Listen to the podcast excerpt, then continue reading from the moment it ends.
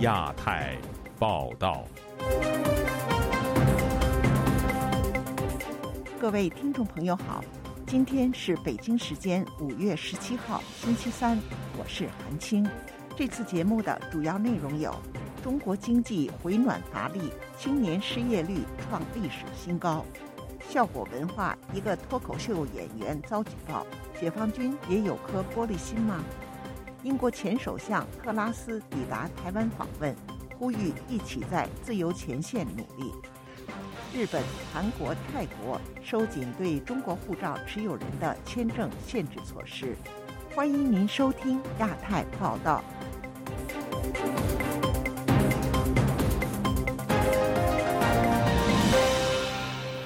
五月十六号。中国国家统计局公布最新数据显示，全国青年失业率突破两成，创历史新高。此外，官方公布的四月份消费者价格指数也仅是两年来的最小升幅。请听记者黄春梅的报道。二零二三年四月，中国全国城镇调查失业率为百分之五点二，比三月下降零点一个百分点，是二零二二年以来最低的水平。然而，十六到二十四岁青年调查失业率达到百分之二十点四，超过二零二二年七月的百分之十九点九，这也创下二零一八年有统计以来的最高。中国统计局新闻发言人傅林辉表示，相关部门目前正积极出台政策，有针对性的进行帮扶，相信随着政策效果逐步显现，青年人就业形势也会逐步改善。龙华科技大学助理教授赖荣伟接受访问时举例，广东省日前出台政策，号召三十万无业年轻人前往农村找工作，足见中国就业市场险峻。毕业增加那是每个国家都会必然的，就业岗位的供给却没有增加嘛，一消一涨，那当然他的失业就就提高了。中国经济不只要稳就业，还面临通缩的可能性。中国统计局公布的三十一省份四月 CPI 同比涨幅全部回落，其中上海等七个省份更出现负值。上海从三月份的百分之零点九掉到负一点一，降幅最大。此外，中国公布的四月生产者价格指数 PPI 比去年同期下跌百分之三点六，创近三年新低。有舆论解读是制造业的活动疲软，加剧工业通缩压力。旅美经济学家陈小农接受本台访问时分析，CPI 目前是微幅上涨，反映商品生产成本价格变化的 PPI 大幅下降，这是对未来的预期。从生产者价格指数 PPI 来看，中国经济还会进一步萎缩。中国的中产阶层现在在采取一种没有组织的集体行动，生意的钱、炒房、炒股的钱全部抽出来，作为现金存回银行去保。这个保生存，大量的提前还贷款，因为他们对经济前景非常不看好。万宝投顾董事长朱承志接受本台访问时表示，中国现在经济还不够热，所以钱还是继续存银行。中国下半年必然会好转，因为去年十一月还处在白纸运动，人被关起来，经济一塌糊涂。过去两年大陆很冷，那现在是冷到了冰箱打开了，开始有点温度。但是，通货还没有膨胀的压力，就就是没有物价不涨。在此同时，中国人民银行十五日公布二零二三年第一季度中国货币政策执行报告，强调通缩主要指价格持续负增长，货币供应量也具有下降的趋势，而且通常伴随经济衰退。但是中国的物价仍在温和上涨，经济运行持续好转，不符合通缩的特征。自由亚洲电台记者黄春梅台北报道：中国喜剧公司效果文化旗下知名脱口秀演员 House 在北京演出时，称追松鼠的野狗让其联想到作风优良、能打胜仗，被网民举报涉嫌侮辱解放军。演出公司本周一发声明致歉，但中国军方微博等官媒批评演出者，当局表示对相关公司立案调查。请听记者古婷的报道。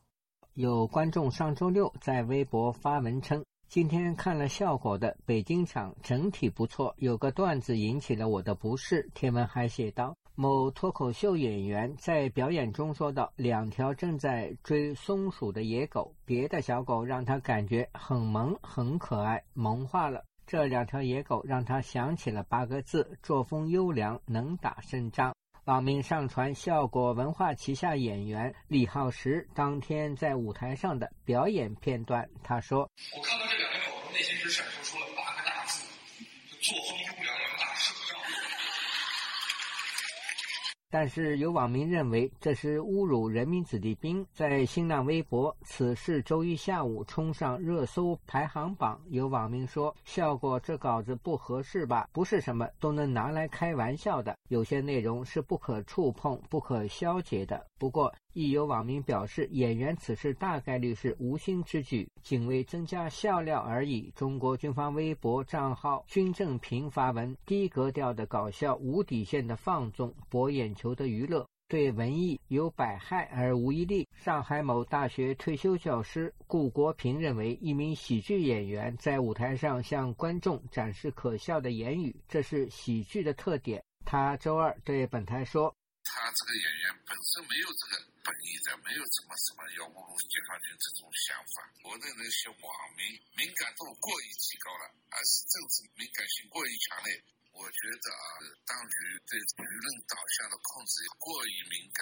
这个本身就是不应该的。文学艺术脱口秀是一种休闲的活动，现在变成了洗脑的工具。在中共十八大之后，中共总书记、中央军委主席习近平对解放军提出强军目标是听党指挥、能打胜仗、作风优良。而喜剧演员李昊天在脱口秀中用了“作风优良、能打胜仗”八个字。对于这场演出风波，演出公司效果文化周一发声明致歉，称当天演出后的第一时间严肃批评了艺人李浩石，并无限期的停止他后续。一切演艺工作，又称杜绝不符合社会主义核心价值的内容，为观众提供更好的喜剧内容，一直是该公司核心工作。已坚持声明承诺将加强对演员的培训与教育。资深评论人士王震对本台说：“脱口秀在中国是新兴的舞台表演形式，其内容主要是嘲讽一些社会现象以及热点事件。”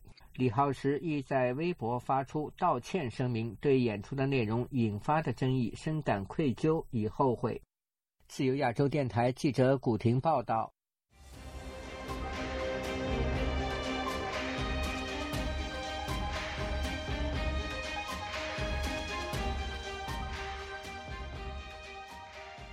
五月十六号，英国前首相特拉斯抵达台湾访问。这是继英国前首相撒切尔后，魁违二十七年再度有英国现任首相访台。特拉斯表示，台湾这个自由社会正受到威胁，他很高兴在自由的前线与台湾政府与人民一起努力。请听记者黄春梅的报道。英国前首相特拉斯十六日抵台，台湾的外交部长吴钊燮亲自到场迎接。特拉斯抵台之后，在机场发表简短的讲话，表示他很早就想访问台湾，但因为在英国政府工作未能成行，因此他很高兴能够在这个对世界关键的时刻来到这个自由民主的国家。台湾有言论自由，是自由的社会，但此刻正面临前所未有的威胁。因此，他很高兴能在自由的前线，与在台湾当局的朋友以及台湾人民一起努力，do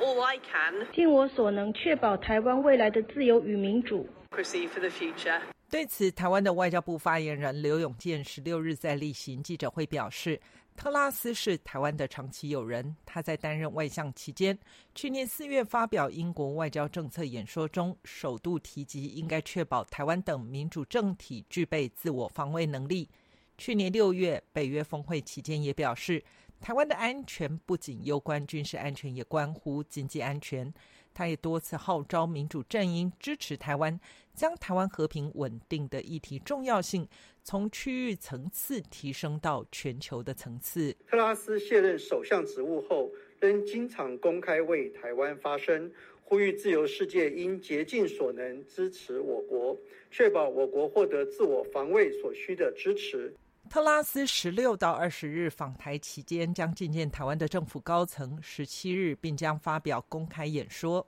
英国《每日电讯报》提前披露他演说的内容，指出英国必须加强与台湾的防务合作，并使用硬实力保护台湾免受中国的侵略。如果西方想要避免在南海爆发战争，就必须认真对待军事合作，互相协调向台湾输送哪些武器。他决定访问台湾，以提升全世界对所处位置的认识。他来台湾也是因为他相信这是世界上最重要的地方，这里是全球争取自由的前线。中国共产党正在与自由世界进行意识形态的斗争，这是一场思想之战。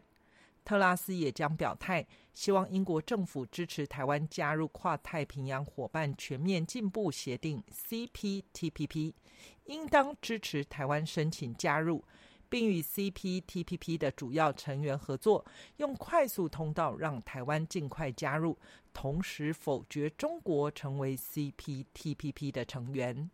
自由亚洲电台记者黄春梅台北报道。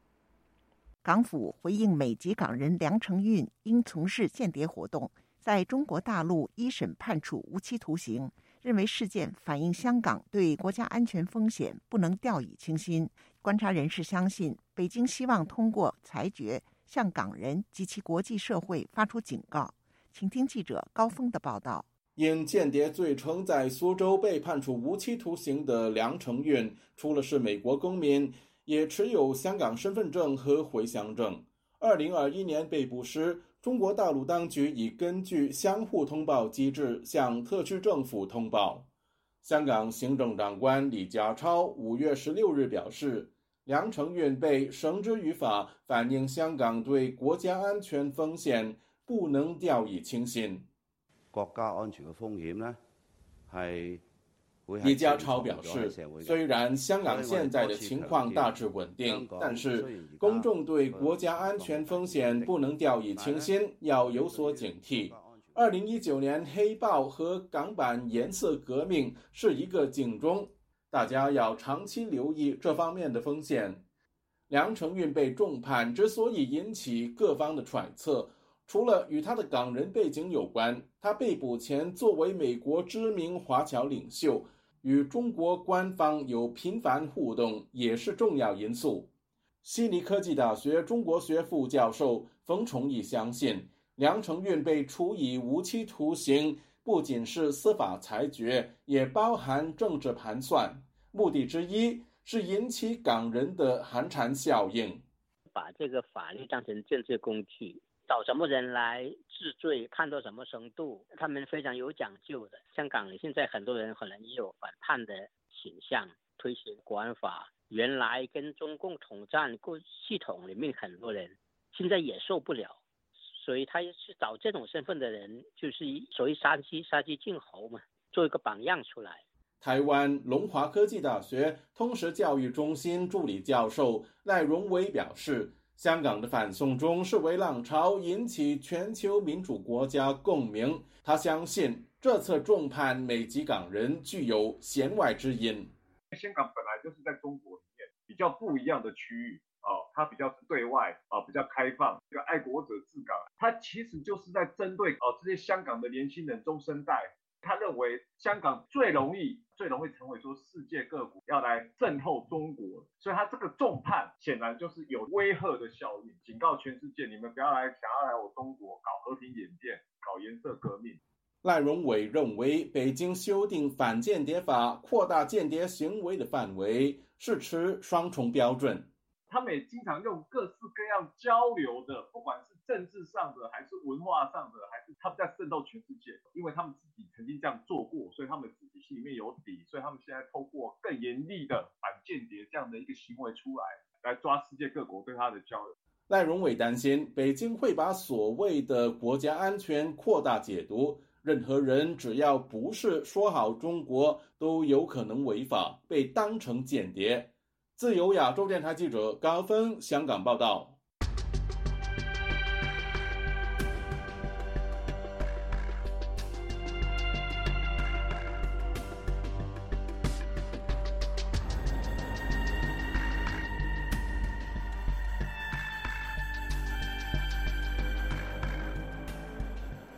近期日本韩国及泰国等地全面收紧中国护照持有人的入境签证。多位相关人士告诉本台，中国护照持有人申请韩国签证，其难度堪比入境美国。而韩国将居住在东北、内蒙等地居民纳入黑名单，泰国则将中国人落地签期限缩短至十五天。请听记者古婷的报道。近期，东亚多国政府收紧了中国护照持有人入境签证申请。现旅居韩国的李女士本周一告诉本台，日本对中国公民赴日签证全面收紧。日本呢，就说它有多种签证，一次性的呢，我没有看到说拒签很严重，但是它有三年、五年签多次，那这种呢，在疫情前其实是很好签的。现在呢，就是整个对中国人的收紧的情况就非常严重，被拒签的概率非常大。经常往返于韩国、日本及泰国的李女士继续说，韩国未开放对中国护照持有人多次入境签证，但对中国人的入境签证就很严。他们在入境的时候呢，就被盘问的非常厉害。泰国呢，针对中国人本来的落地旅游签证是三十天，基本上一年也没有几个人会被赶出来的。因为今年呢，成了落地签变成十五天，很多人就想办法去弄那种旅游签证，个人去签或者让旅行社代办。这种呢，以前也是没有类似于说什么拒签的。但是最近拒签非常严重，还有那个巴厘岛现在针对中国人在研究新的那个就是旅游政策，也要收紧了。旅居美国的张胜奇本周二告诉记者，他曾协助多位中国居民申请韩国签证，发现韩国使馆要求中国居民提交的文件相当于申请美国签证。他说：“我现在也在帮助别人办韩国签证。”和美国签证，美国的签证 B1、B2 类的留学类的，今年一月下旬以后就容易了很多了。但是呢，比较奇怪的是，韩国的旅游签证现在非常的困难，他们审核的这个程序啊，几乎跟申请美签的一样的繁琐复杂。张胜奇举例说，申请者需要提供各种证明，房产、工作的证明、社保必须得交，还得有保险。还得有存款证明，就像美国一样，你要证明你在中国是有约束力的，你有消费能力，证明你到那边去足够多的文件来证明你到那边不是去打黑工的。有多位网民告诉本台，近期韩国对中国许多省份的居民申请签证直接拒绝。张胜奇说，确有其事。而且辽宁啊、内蒙古啊、什么山东、河北呀、福建呀，有一些浙江啊，有一些省的。签证的这些干脆就不接，他说这些属于黑名单。你要是愿意尝试，可以。通常情况下就建议你别签了，因为这些省的拒签率太高，人家根本就不给你签。张胜奇分析，韩国政府对中国人入境限制和美国相似。他认为韩国可能从美国政府移民机构获得中国非法移民数据，并以此制定应对中国非法移民的政策。不久前从泰国回到中国的青岛居民约翰告诉本台。韩国和泰国方面确实收紧了针对中国护照持有人的入境限制。本来我们预约的这个月去韩国，上个礼拜我递交资料就是要各种的材料，太难了。然后呢，泰国那边呢办旅游签证下来特难，就十五天，以前一个月。大家都跑到马来西亚、跑到什么老挝去办，因为之前我们山东青岛办韩国签证，什么资料都不需要，就是一个护照、一个照片就 OK 了。约翰说，今年一月起，新加坡和马来西亚的护照持有人申请中国签证也被要求提供各种文件。呃，邀请了我的老师，有新加坡的，还有马来西亚的，邀请他们过来访问我们这边，就是和我们分享信息。他们办入中国的签证也办不了，各种刁难，就是从春节到现在就递交了无数次资料都被驳回，之前都没有过的。现在 中国也是限制外面的来中国。自由亚洲电台记者古婷报道：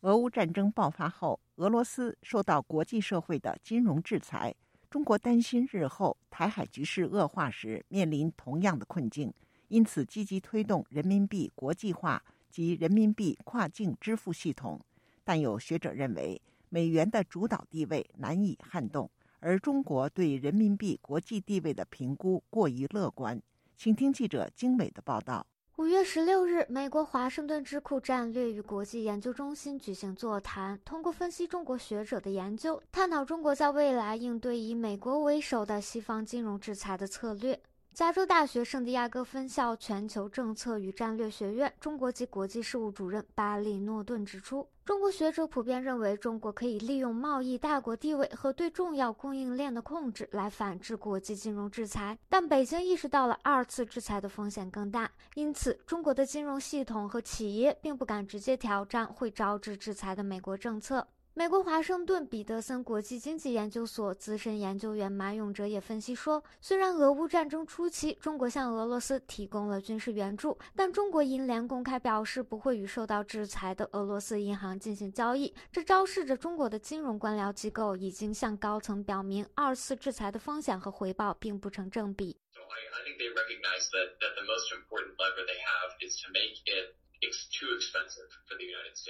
中国认识到，他们拥有的最重要的杠杆是让美国意识到，对中国实施大规模金融制裁是一件非常昂贵且高风险的事情。如果你看美国对中国所有涉及技术或者其他方面的政策回应，你会发现，制裁是一回事，但制裁手段很少被使用。例如，华为不在美国财政部外国资产控制办公室的特别指定国民清单上。他还提到，为了应对潜在制裁，中国建立了人民币跨境支付系统，但这个系统在境外资金流通上还不够有效。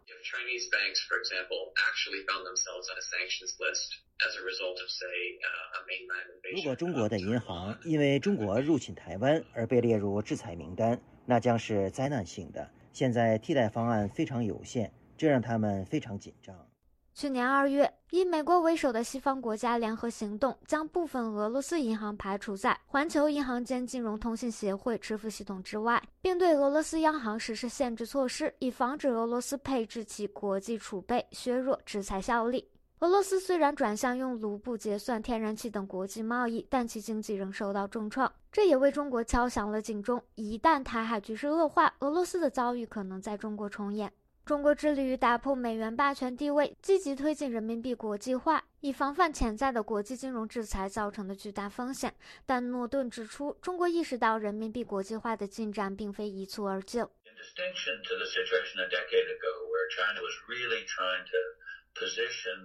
与十年前的情况不同，当时中国真正试图将人民币国际化，甚至愿意为此承担开放资本账户的一些风险。今天，中国学者显然失去了对此的期望和抱负。中国外汇管理局公布的数据显示，今年三月的中国跨境收支中，人民币使用率首次超过美元，占比达百分之四十八。但在全球金融体系中，人民币仍处弱势，以百分之二点七的占比排名第五。自由亚洲电台记者经纬华盛顿报道。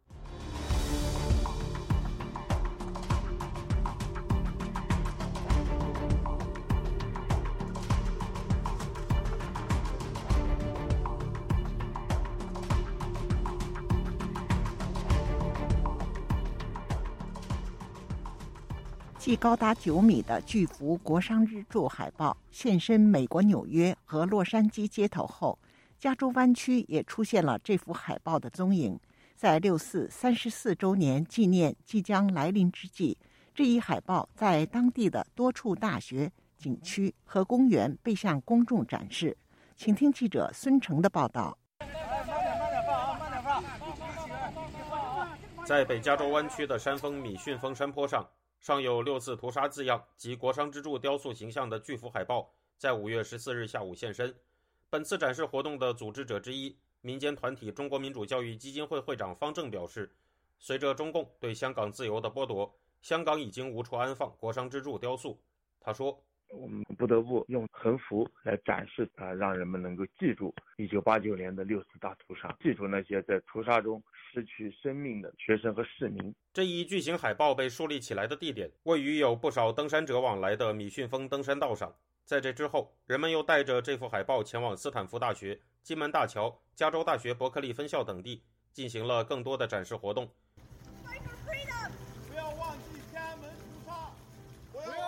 举办这些海报展示活动的团体包括人道中国、中国民主教育基金会、美国香港人会馆、伯克利香港事务协会等。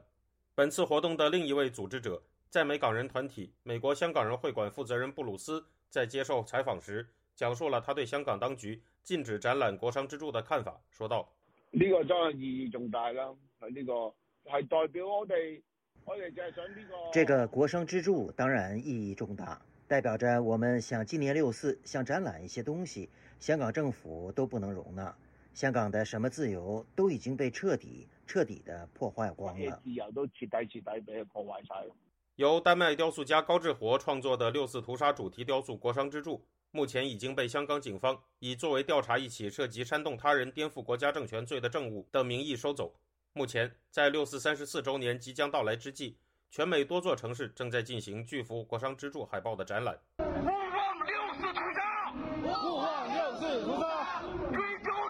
除了加州湾区的多个地点外，巨幅国殇之柱海报也在五月十四日当天现身好莱坞星光大道街头。在本次由中国民主党主办的活动中，活动参加者们一边呼喊着“勿忘六四屠杀，追究屠城责任”的口号，一边在街上展示这幅巨型海报。此前，在五月七日、八日两天，这一巨幅海报已在洛杉矶当地的华人聚居区蒙特利尔公园市被展示过。活动的组织者中国民主党成员接力健告诉记者，在一周之后，他们还将前往南加州大学展示这幅海报，而每周进行的巨幅海报展示活动将会进行到六月四日到来之际。他表示，尽管香港的国殇之柱雕塑已被当局收走，但是一座国殇之柱倒下，无数座国殇之柱在全球遍地开花，共同接力六四烛光精神。在六四三十四周年即将到来的加州，除上述活动外，从五月十五日开始，一批来自中国的基督徒目前正在筹备一场以六四为主题的祷告活動。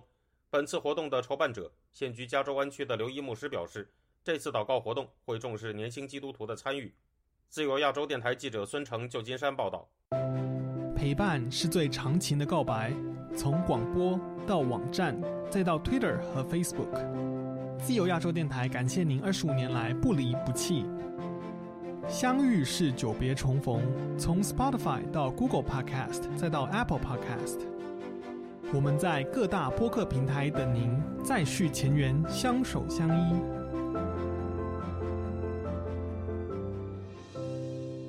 节目最后，我们再来关注一下最近发生的热点事件。综合消息：美国众议院美中战略竞争委员会成员周一接待了正在华盛顿访问的台湾立法院长游錫堃。該委员会十六号在声明中说。他们讨论了美国和台湾如何通过经济接触和安全援助加深彼此关系，以及国会如何支持台湾抵制中共的入侵。综合消息：成立十五年的中国最大 LGBTQ 组织北京同志中心，周一晚间忽然在其社媒账号发出声明，宣布因不可抗力，该中心将终止运营。声明感谢一直以来对他们的关注与支持。同时附上一张长图，当中写道：“希望有一天我们会带着彼此的骄傲再次相见。”综合消息：中国南方街头运动主要推动者、知名异议人士王爱忠的妻子王賀南